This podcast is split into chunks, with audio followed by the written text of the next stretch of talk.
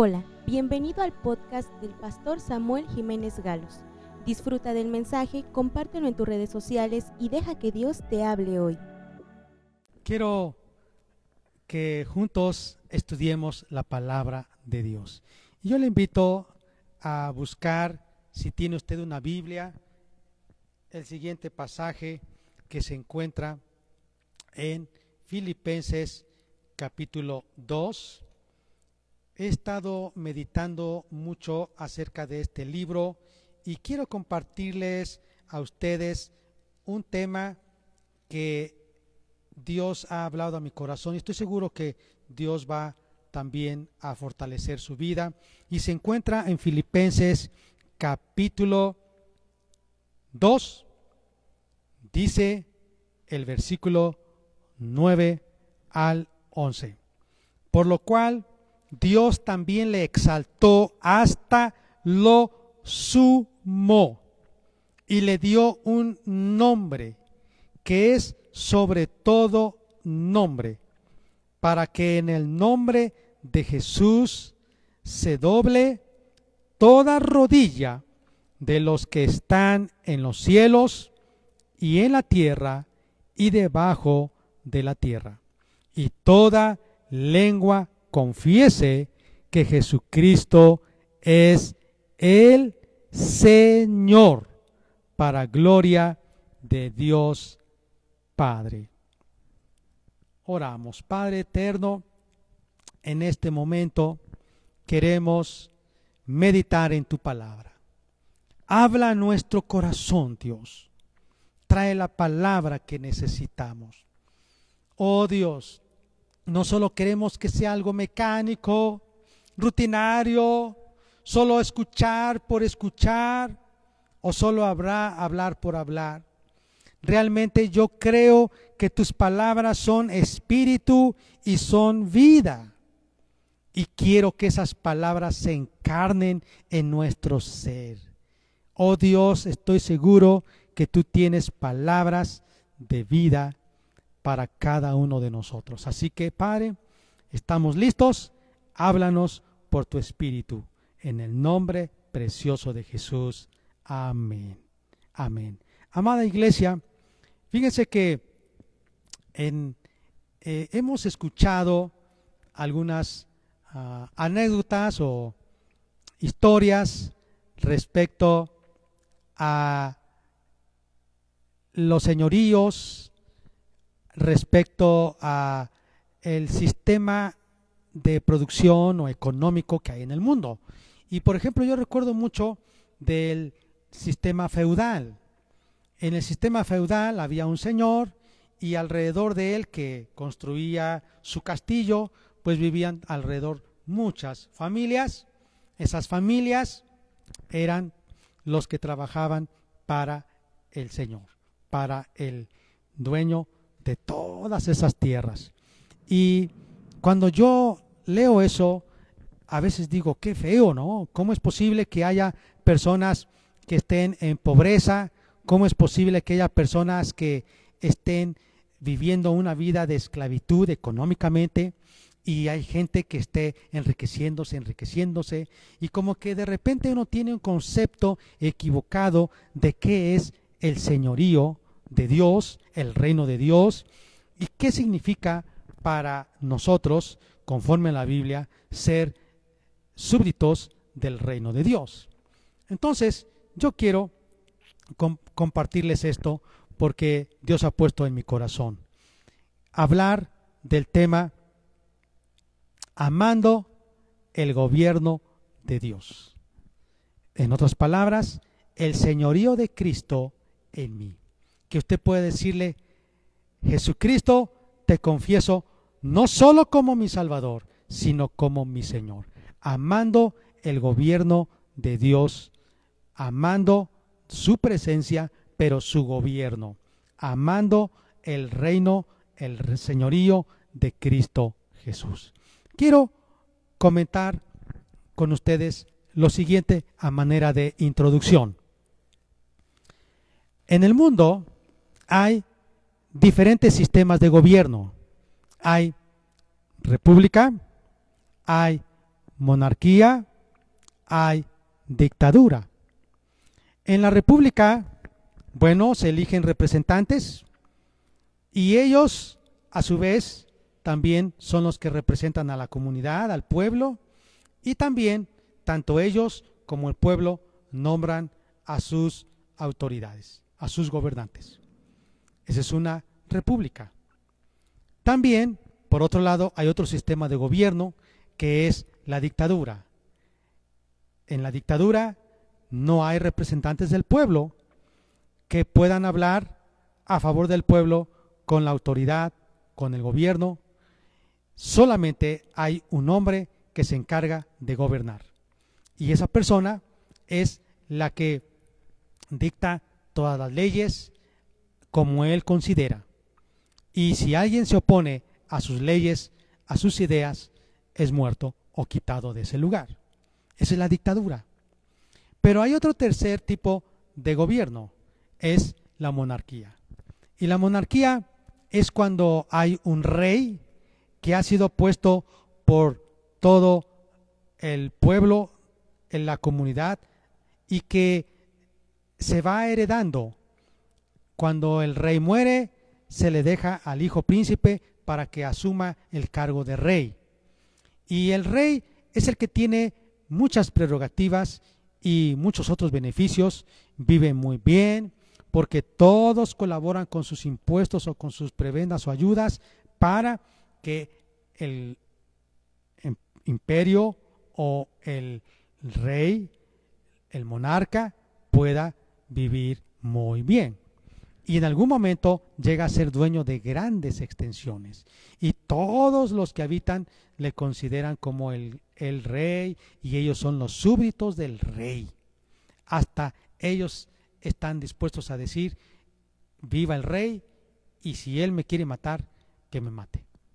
Ahora, yo no sé cuál de estos tres sistemas de gobierno usted puede entender bien, pero yo quiero decirle, todavía en nuestro planeta hay esos sistemas de gobierno. Por ejemplo, en Corea del Norte tenemos el sistema de gobierno de dictadura, dictatorial. Tenemos también en diferentes partes del mundo el sistema de gobierno de monarquía, monárquico. Por ejemplo, en Inglaterra. Hay otros países como entre los árabes, Arabia Saudita, en fin. Y en otros, muchos otros países, el sistema de gobierno es república, republicano.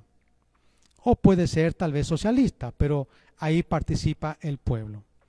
Pero algo curioso que yo he visto, por ejemplo, en Inglaterra, es que hay un rey, en este caso es una reina, la reina Isabel II de Inglaterra, ya es muy grande, tiene más de 90 años, pero ella nada más es la figura de la del rey. Cuando sale, toda la gente se pone alrededor del camino por donde ella va a pasar y la saludan y le hacen vítores y la reconocen como si fuera un personaje tan importante en sus vidas, pero ella no gobierna, ella solamente es la reina. Pero hay un, hay un primer ministro, y el primer ministro es el que está gobernando realmente en Inglaterra. No es la reina, sino es el primer ministro. Y es algo muy curioso, porque algunas veces, si no nos damos cuenta, yo creo que eso nos pasa a nosotros. Aunque hemos entendido que cuando aceptamos a Jesús, sí, lo aceptamos como nuestro Salvador, pero cuando vamos conociendo su voluntad y conociendo sus mandamientos, pasamos de que no solamente es Jesucristo nuestro Salvador, sino que también es nuestro Señor. Y cuando Él es nuestro Señor, entonces Él se convierte en el amo, en el dueño, en el monarca que gobierna y que manda nuestra vida y que nosotros reconocemos o debemos reconocernos como sus súbditos. Pero no ocurre así muchas veces. Sí, sabemos que Jesús es el Señor Y cuando hablamos de Jesús, ah, Jesús, qué bueno. Él es el rey, Él es el Señor. Oh, qué bueno. Él tiene el título de rey de reyes y de señor de señores. Qué bueno. Pero ya en la vida práctica, personal, decimos nosotros. Y a lo mejor no lo decimos, pero actuamos así. Yo soy el primer ministro. Jesús es el Señor, sí, pero yo soy el primer ministro. Jesús nada más es una figura, como el Señor, como el Rey, pero yo soy el que mando, soy el primer ministro. Por eso hoy quiero yo decirle a usted que conforme a la palabra de Dios, vamos a escudriñar hoy para que ya no seamos nosotros los primer ministros, sino que Jesucristo sea el Señor. Si nosotros consideramos algunos elementos que son parte de un reino, entonces alinearemos nuestras vidas al gobierno de Dios. Repito, si nosotros entendemos cuáles son los elementos que constituyen un reino, entonces alinearemos nuestras vidas a el señorío, al gobierno de Dios en nosotros. Vayamos pues entonces a meditar en este pasaje.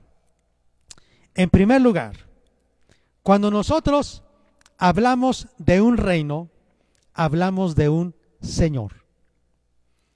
Hay un reino y siempre tiene que haber un señor. El reino de Escocia, el reino de Gales, el reino de Inglaterra, el reino de Bélgica, el reino de España, hace muchos años tenían sus reyes. Aún, por ejemplo, en África hay, hay reinos, en Oceanía, por ejemplo, también en Japón. Sabemos que hay un rey, pero hay un primer ministro. Bueno, así también en el Oriente hay reinos y esos reinos tienen un Señor. Número dos, el segundo elemento que quiero hablarles es que no solamente es un Señor, sino que también hay súbditos, los que forman parte como personas, como familias de ese reino. Número tres, también hay un territorio. Número cuatro, también hay una bandera. También hay una ley. Y finalmente hay un lenguaje. Repito estos cinco elementos que vamos a estar estudiando hoy. Primer elemento, hay un Señor, hay un rey. Número dos, hay súbditos. Número tres, hay un territorio. Número cuatro, hay una bandera. Número cinco, hay un, una ley. Y número seis, hay un lenguaje. Vayamos entonces al primer punto. El elemento de un reino es el rey. Y la Biblia dice que Jesucristo es el rey de reyes y señor de señores. Sin embargo, ¿por qué Él tiene ese título, Rey de Reyes y Señor de Señores? Algunos piensan que el nombre de Jesús, el Hijo de Dios, es Jesús. Sí, la Biblia dice en San Mateo capítulo 1, lo voy a leer en el versículo 23, cuando Jesús nació y le dijo a José que se iba a llamar su nombre Jesús.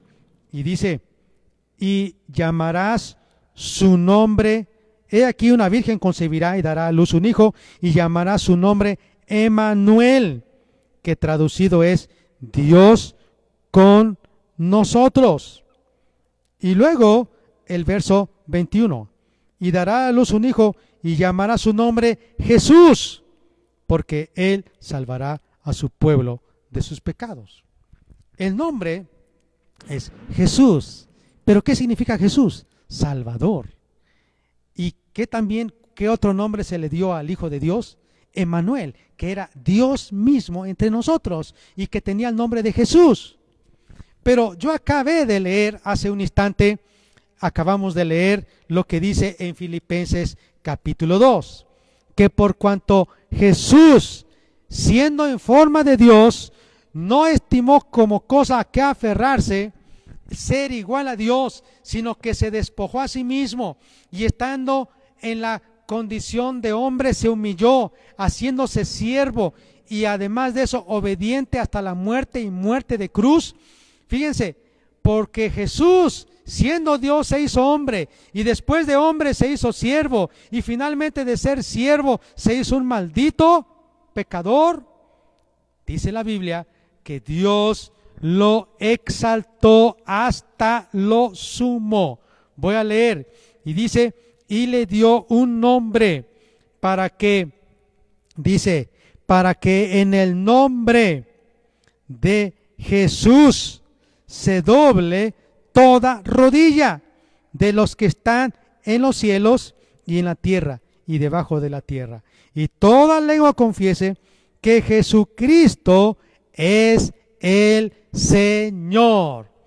O sea, sabemos que el Hijo de Dios es su nombre Jesús, pero también su título es Señor. Ahora Él es el que gobierna. Y yo quiero aclarar esta palabra, Señor, porque la hemos usado tanto que para muchos ha tenido un significado diferente. Lo usamos como una palabra de saludo, un apelativo para alguien. Decimos, buenos días, señor González. Buenos días, señora. Buenos días, señor. Pero nada más lo usamos para referirnos a la persona por respeto. Si es un niño, le decimos de usted. Si es una persona grande, le decimos de usted. Y si es un niño, de tú. Pero también, si no conocemos su nombre, solamente le decimos Señor. Pero no entendemos el significado más profundo de este título. Y es que la palabra Señor realmente significa amo, dueño, absoluto, es rey, es soberano que gobierna todo. Y yo quiero explicar, porque ya lo he comentado antes, lo he compartido, que cuando escuchamos de los monarcas y la Biblia nos dice que cuando el pueblo de Israel pidió un rey, porque hasta ese entonces solamente había profetas, jueces, pero no tenían rey. Y ellos veían cómo otras naciones tenían reyes. Entonces ellos le dijeron al profeta Samuel, dile a Dios que queremos que nos ponga un rey. Samuel se puso muy triste, Dios le dijo, está bien, pero diles que si ellos van a tener un rey como los otros pueblos o las otras naciones, a ese rey le tienen que dar de todos los impuestos para su mesa. Y van a alimentar a sus hijos. Y van a vivir toda la familia, los hijos, las hijas del rey, toda su corte, muy bien. ¿Ustedes están dispuestos? Porque ustedes van a trabajar para que el rey esté bien y esté mejor. Ellos dijeron, sí, con tal de que tuvieran otro rey. Y quiero decirles que exactamente eso es lo que hace un soberano. Imaginemos que el soberano salía, si era muy malo, y llegaba a los campos donde ya habían sembrado trigo, tal vez maíz, tal vez tenían árboles de fruta, de mango, tal vez tenían fruta, no sé, manzana, piña, campos llenos de fruta para cosechar. Entonces este hombre, quizá en la carroza, quizá montado en su caballo o quizá en un auto, llegaba y preguntaba, ¿quién es el dueño de estos terrenos? decía, bueno, es fulano de tal, ¿ok? Llámenlo. Llegaba este hombre y se inclinaba y le decía a su majestad, viva el rey. ¿Qué desea mi señor el rey? Se inclinaban. Y el señor, el rey, el soberano le decía, ¿sabes qué? Toda la cosecha la vas a llevar a mis graneros en el palacio. El súbdito no podía decir nada porque era súbdito y el rey mandaba. En algún momento tal vez decía, es más, tienes familia, tus hijos, llévalos a trabajar a mi reino, allá al palacio. Ahí van a estar trabajando. No podía decir, ¿por qué no? O el rey, eh, no podía decir el súbdito, no, rey, son mis hijos, ellos me están trabajando a mí o me ayudan a mí. No. Entonces lo que nosotros entendemos es que el soberano era el dueño y tenía el derecho de quitarle la vida a su súbdito. El soberano era el que tenía que hacer justicia para todos. Algunas veces eran soberanos malos. Tenían que ayudar a que el pueblo viviera en paz, su comarca, su territorio, pero era el dueño. Y todos sabían que él era el dueño de todo lo que tenían. Así que yo quiero decirles, si usted reconoce que Jesucristo es su Salvador, hoy yo le invito que usted avance un paso más y que usted reconozca que Jesucristo es su Señor. Cuando alguien dice, Jesús es mi Salvador, decimos, ah, qué bueno es Él.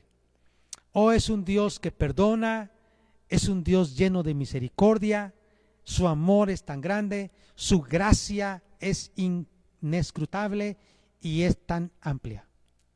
Pero cuando nosotros reconocemos que Jesucristo es el Señor, decimos, ah, Él es santo, Él es justo, Él es soberano y Él gobierna. Y entonces Dios desea que nosotros entendamos que Jesucristo es el Señor. Y mire, quiero leer esta parte que dice en Romanos capítulo 6, dice, ¿no sabéis que si os sometéis a alguien como esclavos para obedecerle, sois esclavos de aquel a quien obedecéis, sea del pecado para muerte o sea de la obediencia para justicia? Pero gracias a Dios, que aunque erais esclavos del pecado, habéis obedecido de corazón a aquella forma de doctrina a la cual fuisteis entregados. Y libertados del pecado, vinisteis a ser siervos de la justicia. Hablo como humano por vuestra humana debilidad, que así como para iniquidad, para las cosas malas, presentasteis vuestros miembros para servir a la inmundicia y a la iniquidad, así ahora para santificación, presentad vuestros miembros para servir a la justicia. El apóstol San Pablo está diciendo, antes que no tenías a Jesús como tu Salvador. Y vivías una manera lejos de Dios, ahora tú eres hijo de Dios y has aceptado a Jesús como tu Salvador, vas a decir, si antes eras esclavo porque te sometías a la iniquidad, a la injusticia, entonces eras un esclavo, porque obedecías, te sometías a la injusticia, a la iniquidad. Y presentabas tus miembros para eso, para robar, para violar, para adulterar, para tantas otras cosas terribles. Ahora dice, tienes que presentar tus miembros, manos, pies, oídos, boca, ojos, todos tus miembros, de todo tu cuerpo, para servir a la justicia. Fíjate, y cuando alguien se somete, dice, cuando alguien se somete, se convierte en un esclavo. Dice, ¿no sabéis que si os sometéis a alguien como esclavos para obedecerle, sois esclavos de aquel a quien obedecéis. Ya sea que te sometas para muerte y seas esclavo del pecado para muerte, o te sometas por medio de la obediencia para justicia. Tú puedes decidir. Y luego dice, porque cuando eras esclavos del pecado, eras libres acerca de la justicia. No teníamos que hacer algo con la justicia. Pero ahora dice, ¿Qué fruto tenías de aquellas cosas de las cuales ahora os avergonzáis? Porque el fin de todas las cosas malas que hacíamos es muerte. Mas ahora que habéis sido libertados del pecado y hechos siervos de, Dios, tenéis por vuestro fruto la santificación y como fin la vida eterna. Porque la paga del pecado es muerte, mas la dádiva de Dios es vida eterna en Cristo Jesús, Señor nuestro. Quiero explicar. Cuando nosotros estamos hablando acerca de quién es el Señor, entonces paso al siguiente punto aprovechando. Y el segundo, siguiente punto es que nosotros debemos reconocer que hay un súbdito. Y el que el súbdito es aquel que se somete a quien le sirve. Y nosotros en la vida cotidiana encontramos hay los que son esclavos del pecado, es decir, sirven al pecado y como resultado trae muerte, trae dolor. Hay otros que al venir a Cristo son voluntariamente siervos o esclavos de la justicia para vida eterna. Cuando antes éramos esclavos, es más, fuimos hechos esclavos a la fuerza. Satanás nos tenía atrapados, nos tenía esclavizados, no podíamos salir. Pero cuando vinimos a Cristo Jesús, ahora somos libres y podemos decidir. O regreso a la esclavitud del pecado o me someto al señorío de Cristo para la justicia. Y quiero decirles, entonces ahora que usted ya reconoce que Cristo murió por usted en la cruz, reconoce que Jesucristo se levantó de la muerte, de la tumba al tercer día, entonces usted debe considerar lo siguiente. Ponga atención, fíjese. Si usted dice, yo creo en Jesús, ya acepté a Jesús en mi corazón, muy bien, usted ahora es un hijo de Dios porque Dios le ofrece por gracia el perdón de sus pecados y la salvación. Y solo usted ejerciendo fe recibe por gracia esa salvación. Y entonces ocurre algo. Tiene usted a Jesús como su Salvador. Es justificado porque Jesús es su Salvador. Pero ahora hay que avanzar otro paso más. Y es que usted tenga a Jesús como su Señor para santificación. Cuando alguien acepta a Cristo es justificado. Cuando acepta a Cristo como su Salvador. Pero cuando alguien acepta a Cristo Jesús como su Señor es santificado. Repito otra vez, cuando alguien acepta a Jesús como su Salvador es justificado de parte de Dios. Pero cuando alguien, además de aceptar a Jesús como su Salvador, lo acepta como su Señor, es santificado. ¿Qué significa eso? Es un asunto progresivo. Como ya estamos para servir a la justicia voluntariamente en Cristo, obedecemos a la justicia, entonces ya no presentamos nuestros miembros al pecado. Lo que antes hacíamos, si robábamos, matábamos, peleábamos, mentíamos, éramos avaros, éramos chismosos, éramos egoístas, éramos indiferentes, odiábamos, no perdonábamos, practicábamos hechicería, brujería, idolatría, teníamos enemistades, celos, envidias, contiendas, detracciones, murmuraciones. Bueno, tuve una lista terrible. Vivíamos una vida inmoral, de orgías, de adulterio, de borracheras. Ahora, como hemos aceptado a Jesús como nuestro Salvador, somos salvos. Nos justificó. Pero si nos sometemos al señorío de Cristo, empieza nuestra vida de santificación y poco a poco nos vamos pareciendo a Jesús. Entonces, ya vimos dos puntos. Primero, Jesucristo es el Señor porque Él, siendo Dios, se hizo hombre, siendo hombre se hizo siervo, siendo siervo se hizo un maldito, un malhechor y fue llevado a la cruz. Venció la muerte, fue sepultado, pero resucitó al tercer día y ahora Él tiene el título de Señor de señores y Rey de reyes. Él es el soberano de todos los reyes de la tierra.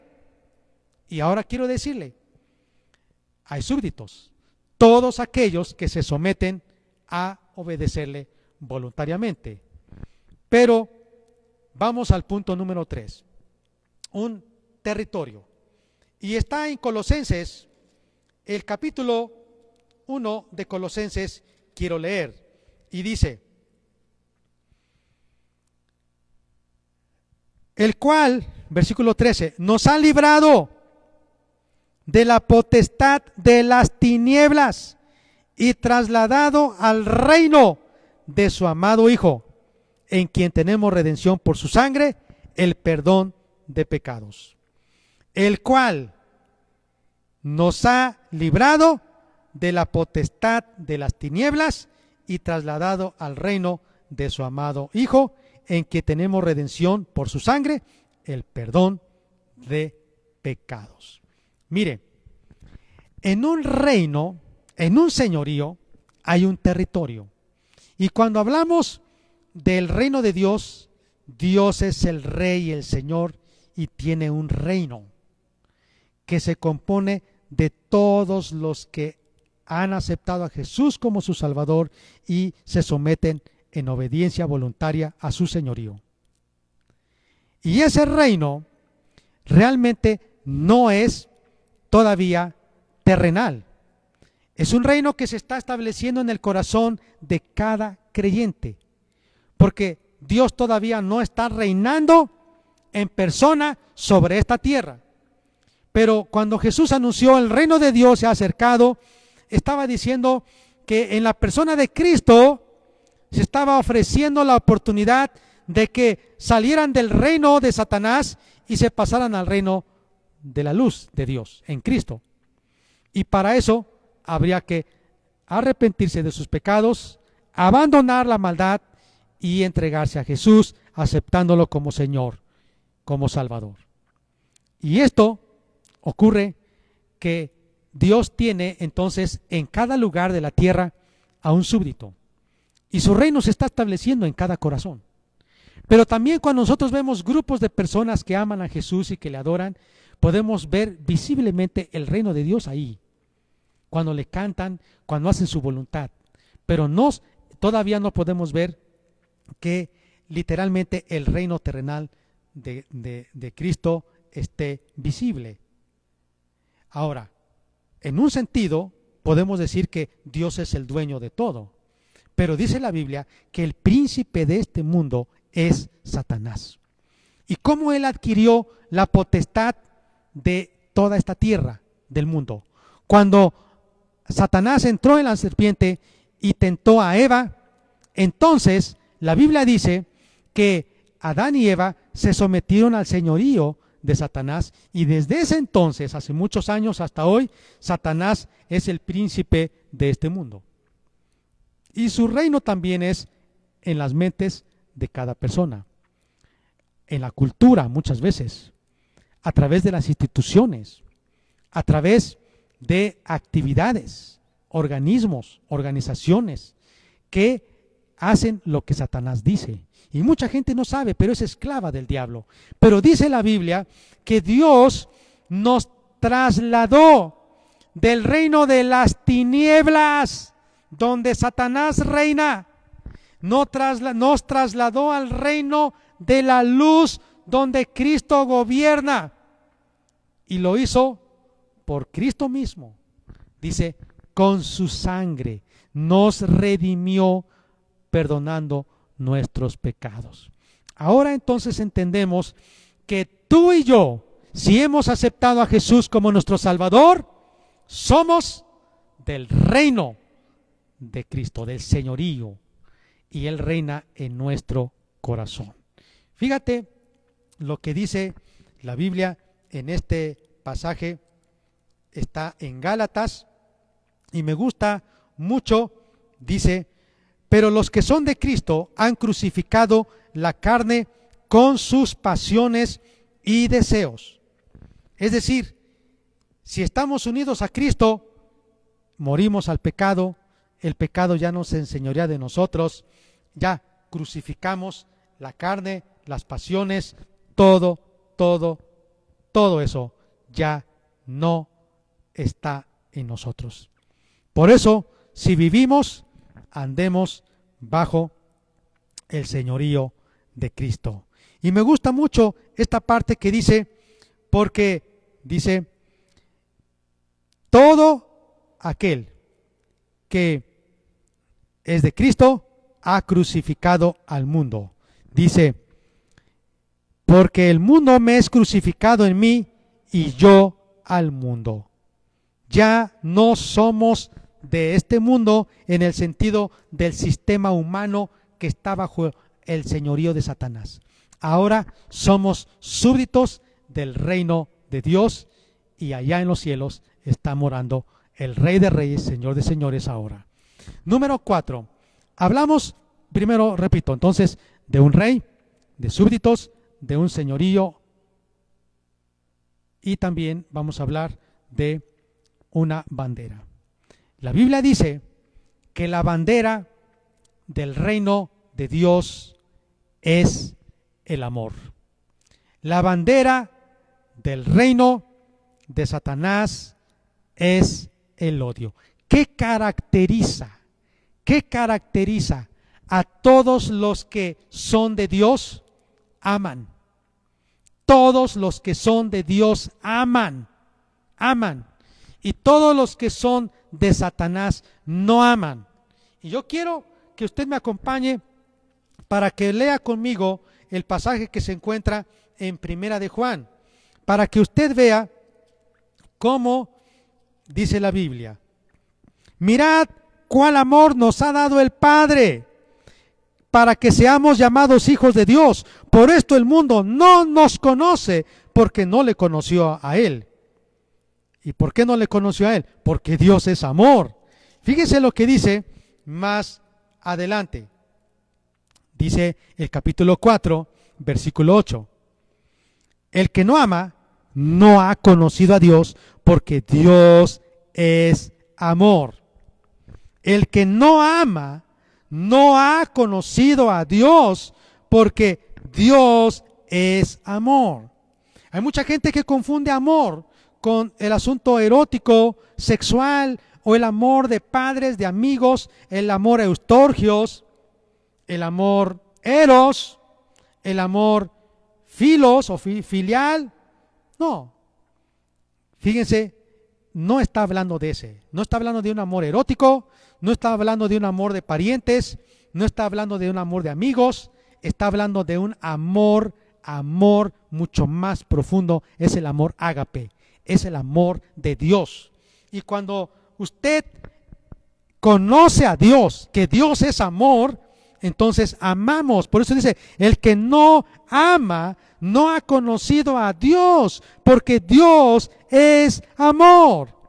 Amados, amémonos unos a otros, porque el amor es de Dios. Todo aquel que ama es nacido de Dios y conoce a Dios. La única manera en la que nosotros podemos estar en amor o amar a los demás es formar parte del reino de Dios. ¿Y cómo formamos parte del reino de Dios? Naciendo.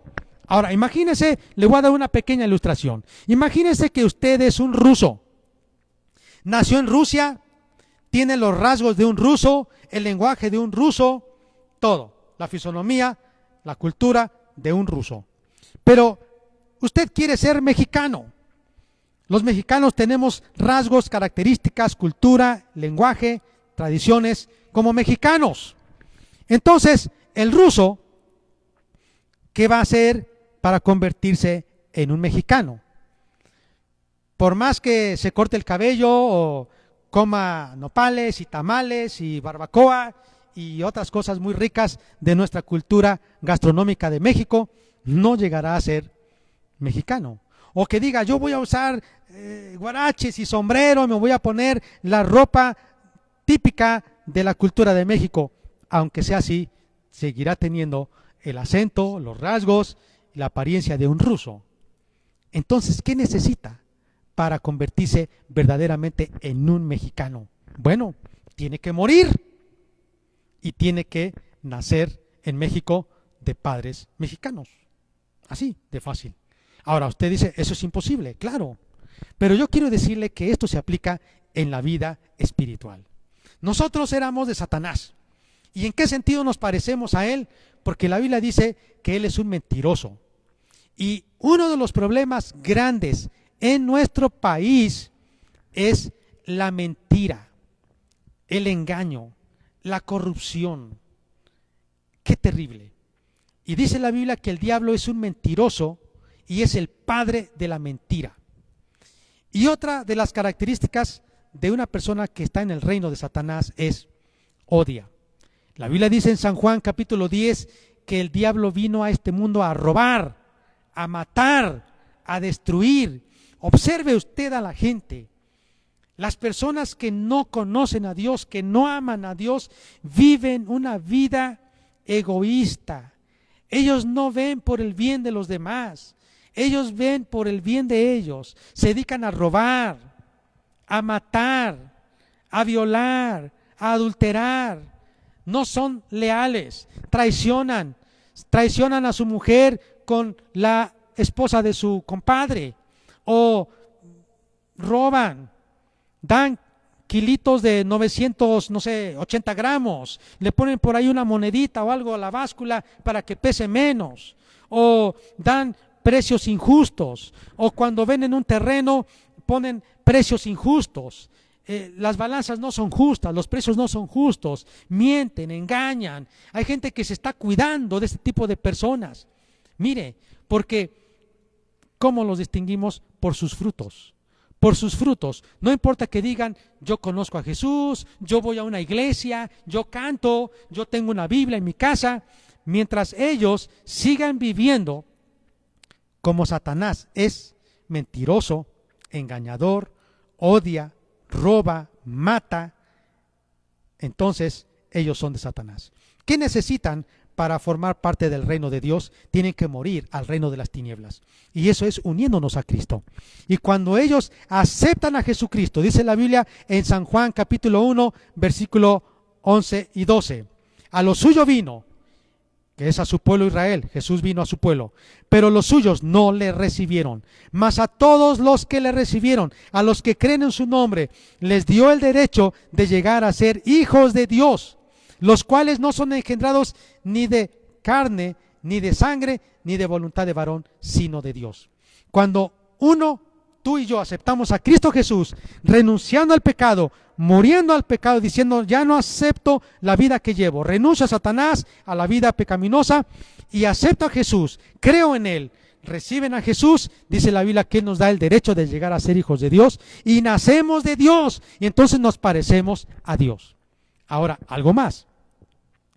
Dice la Biblia que cualquiera que ha nacido de Dios, conoce a Dios y ama. Una persona se parece a su padre, cómo habla, cómo camina, sus rasgos. Así, cuando nosotros nacemos de Dios de nuevo, entonces conocemos a Dios, amamos a Dios y nos vamos pareciendo a Dios cada vez más que pasamos tiempo con Él. Y la gente puede decir, ah, Él es diferente. Entonces, la bandera del reino de Dios es el amor. La bandera del reino de las tinieblas es el odio, la muerte. En el reino de Dios es la vida. Siguiente, yo quiero decir más. En esto se mostró el amor de Dios para con nosotros, en que Dios envió a su Hijo unigénito al mundo para que vivamos por Él. En esto consiste el amor, no en que nosotros hayamos amado a Dios, sino en que Él nos amó a nosotros y envió a su Hijo en propiciación por nuestros pecados. Amados, si Dios nos ha amado así, debemos también nosotros amarnos unos a otros. Nadie ha visto jamás a Dios. Si nos amamos unos a otros, Dios permanece en nosotros y su amor se ha perfeccionado en nosotros. Qué hermosa palabra. Sigamos con el siguiente punto. Ya vimos que hay un señor, hay súbditos, hay un territorio o señorío, hay una bandera, hay una ley. Y mire, yo quiero decirle que la Biblia dice que la ley, la ley que rige a los súbditos en el reino de Dios es la ley de vida en el Espíritu. Es una ley que está escrita en nuestro corazón, no es una ley que está escrita en las tablas de piedra, sino es una ley que está escrita en el corazón. Y yo quiero leer con usted, eh, si me acompaña, en Gálatas, y vamos a ver lo que dice la Biblia, que ya no estamos bajo la ley de, del pecado, sino estamos bajo la ley de Dios. Dice la Biblia, porque toda la ley en esta sola palabra se cumple, amarás a tu prójimo como a ti mismo. Toda la ley. ¿A qué se refiere toda la ley? Todo lo que usted encuentre en la Biblia, los profetas y la ley, todo lo que diga de eh, que tú le prestes al, pobre, que tú eh, no, no robes, que tú no mientas, etcétera, etcétera, etcétera. Todo lo que Dios te dice que hagas y que no hagas. Esas son leyes. Pero se resume en esto. La ley de vida en Cristo Jesús. Ya no es una ley escrita en las tablas. Mucha gente tiene los diez mandamientos colgados en la pared, como un poema. Mucha gente tiene la Biblia quizá como cabecera de su cama. Mucha gente tiene la Biblia aquí, en su mente, sabe mucho de la Biblia, pero no está en su corazón. Y Dios desea que esa ley esté en nuestro corazón. Y mire, yo quiero también leer otro pasaje de la Biblia que habla acerca de la ley. Está en Romanos capítulo 8, para que usted me acompañe. Y dice así, Ahora ninguna condenación hay para los que están en Cristo Jesús, los que no andan conforme a la carne, sino conforme al Espíritu, porque la ley del Espíritu de vida en Cristo Jesús me ha librado de la ley del pecado y de la muerte. La ley del Espíritu de vida. Entonces la ley es vida, la ley del Espíritu de vida. ¿Y cómo lo tenemos? Por medio del Espíritu en nosotros. Es la ley de vida mientras que en el reino de Satanás es la ley de la muerte, vida. Y esas leyes ya están escritas en nuestro corazón. Y quiero decirle entonces ahora con el lenguaje. El lenguaje que nosotros tenemos ahora como súbditos en el reino de Dios es el lenguaje del gozo. Gozo, gozo, gozo. Y dice Filipenses, me gusta mucho lo que dice este capítulo 4 y dice, regocíjense en el Señor siempre. Otra vez os digo, regocijaos, regocíjense. Que vuestra gentileza sea conocida de todos los hombres. El Señor está cerca. Gócense. El lenguaje en el reino de Satanás es la queja. Yo quiero animarle para que usted tenga un lenguaje de gratitud y de gozo, no de queja, de gratitud. Dice la Biblia que debemos acercarnos a Dios siempre con acción de gracias. Dice 1 Tesalonicenses, dad gracias en todo, dad gracias en todo. Lo voy a leer, está en Primera de Tesalonicenses capítulo 5 y dice el versículo 18, dad gracias en todo, porque esta es la voluntad de Dios para con vosotros en Cristo Jesús. Así que, amados, si usted y yo consideramos estos seis elementos característicos del señorío de Cristo, entonces aceptaremos o diremos que sí estamos bajo el señorío de Jesucristo. Quiero resumir, amados, para que hagamos una oración. Hay dos reinos, el reino de Satanás y el reino de Dios. Satanás se hizo señor de este mundo porque engañó a Adán y Eva. Adán era el regente y el señor de esta tierra, pero al obedecer a Satanás, le entregó el dominio a Satanás. Y ahora todo ser humano que nace en esta tierra, aunque no quiera, es súbdito del reino de Satanás. Para pertenecer al reino de Dios, ya dijimos, necesitamos morir, es necesario morir en el reino de las tinieblas y ser trasladados al reino de Cristo Jesús, naciendo de nuevo. Hay súbditos. Todos los que nacemos en esta tierra, automáticamente traemos la pecaminosidad en nuestra vida, naturaleza pecaminosa. Somos del diablo. Pero cuando aceptamos a Cristo, cuando nacemos de nuevo, somos hijos de Dios, súbditos de Dios. Y ya no lo aceptamos solamente como Jesús es mi Salvador, sino Jesús es mi Señor cuando voluntariamente renunciamos también al pecado. Decir, yo ya no voy a pecar, yo ya no quiero mentir, yo ya no quiero robar, yo ya no quiero discutir, yo ya no quiero adulterar, yo ya no quiero ser idólatra, yo ya no quiero ser homosexual, lesbiano, gay. Yo quiero vivir conforme a la voluntad de Dios. Yo ya quiero vivir como un hombre honesto en la comunidad. Ya vimos, Señor, súbdito, un rey, un reino. La Biblia dice que Dios está estableciendo su reino en nuestras vidas, en cada corazón. Número cuatro, la bandera. ¿Cuál es la característica del reino? Es el amor. Y para amar necesitamos conocer a Dios. En, la, en el reino de Satanás, la bandera es el odio.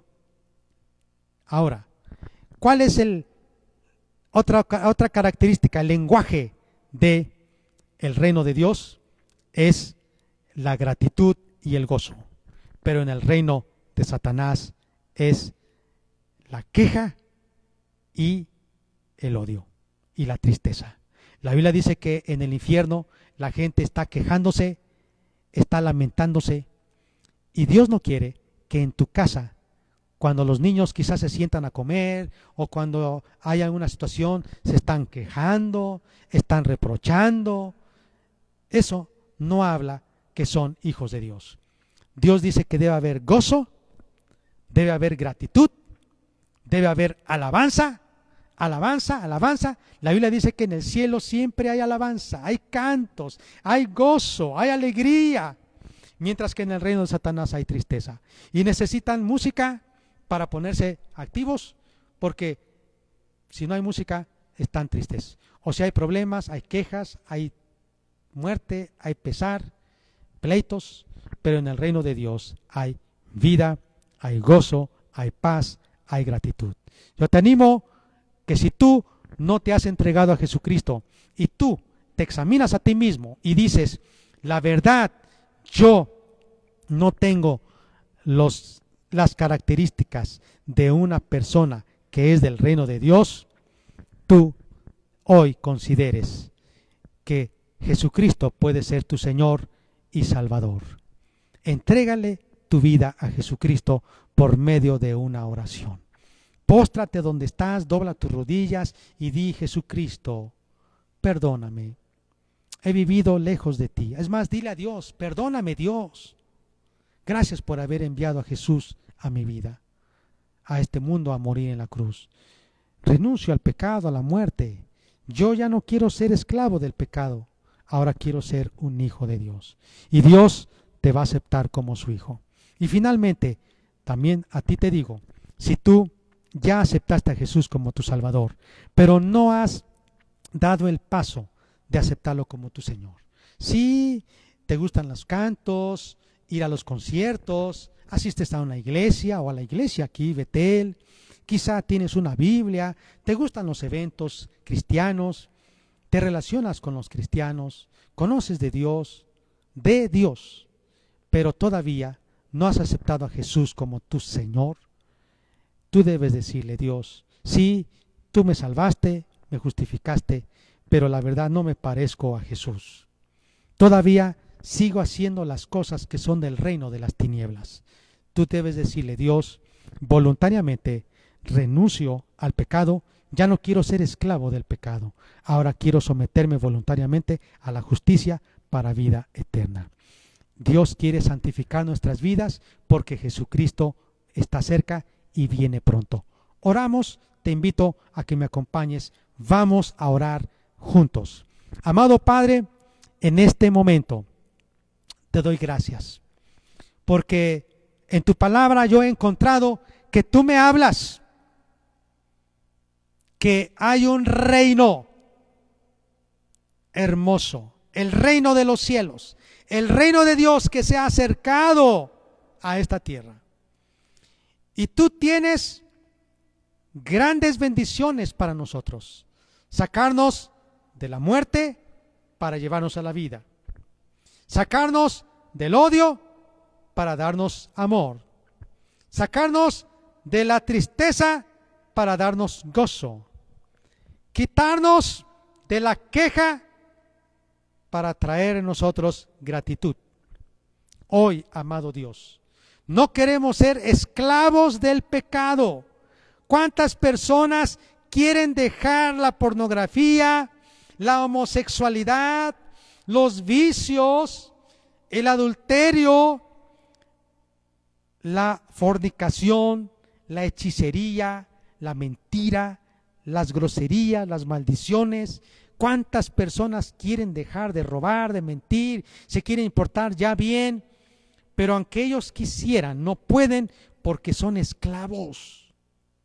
Ellos necesitan ser libres y para eso morir y nacer de nuevo en Cristo.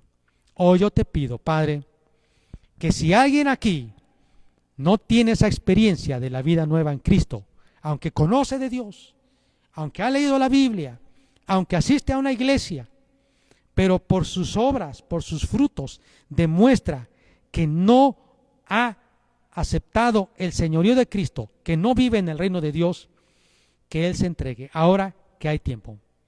Pero también si hay aquí alguien que ya aceptó a Jesús como su Salvador, y dice, qué bien, Dios es un Dios de amor, es un Dios formidable, maravilloso, Él me ama, Él me perdona, pero todavía sigue haciendo las cosas que son del reino de las tinieblas.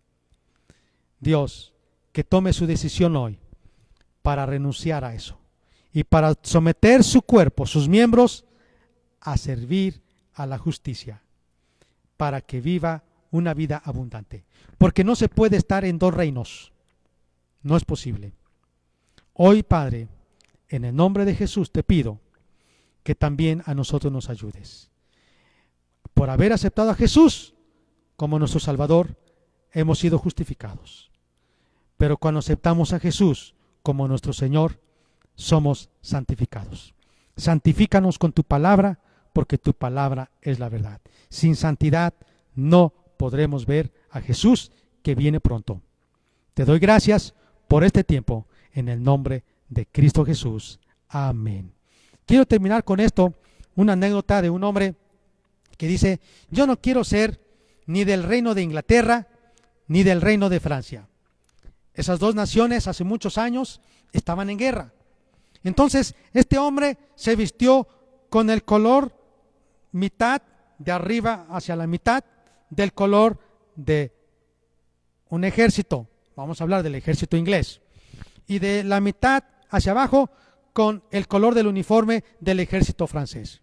Y él dijo, yo no quiero ser ni de uno ni quiero ser de otro. Más bien, quiero estar en los dos. Entonces se vistió con los dos colores y salió en medio del campo de batalla hace muchos años, es una historia real. Y cuando vieron el ejército, los soldados del ejército inglés, el color del uniforme de los soldados enemigos, dispararon ahí. Y cuando vieron los soldados del ejército francés el color de los soldados enemigos, dispararon ahí. ¿Y qué creen que pasó con este hombre? Murió. Tú no puedes servir a dos señores, porque dice la Biblia que o amarás a uno y aborrecerás a otro, o viceversa. No puedes. Tú no puedes estar en dos reinos, en el reino de las tinieblas y de la luz, o en el reino de Satanás y el de Dios. Tú te tienes que decidir y ahora es la oportunidad. Que Dios te bendiga. Amada iglesia, pues hemos terminado nuestra reunión. Deseo que Dios les bendiga mucho esta semana. Vamos a disfrutar de la presencia de Dios y todos los días cuando usted se acuerde, dígale, Jesús, gracias porque eres mi Salvador, pero también te reconozco como mi Señor. Gobierna en mí. Quiero hacer tu voluntad. Y quiero decirle también, animo a todos para que tengan tiempos hermosos de devocional familiar, le llamamos altar familiar, que usted se reúna con sus hijos, la esposa, el esposo, los hijos, alrededor de la mesa, en la sala, en algún lugar, y juntos lean la Biblia, canten y oren. Y yo deseo también que ustedes sean bendecidos, como dice la Biblia. Amados, deseo que sean prosperados en todo, que tengan salud, así como su alma prospera. Que la gracia de nuestro Señor Jesucristo, que el amor de Dios el Padre y la comunión con su Santo Espíritu sea con cada uno de ustedes en su vida, en su familia, en su casa. Repita, haga lo suyo esta semana y hasta que Cristo venga. Que Dios les bendiga a todos ustedes. Les amamos en Cristo. Esperamos que este mensaje haya bendecido tu vida. No olvides compartirlo y suscribirte.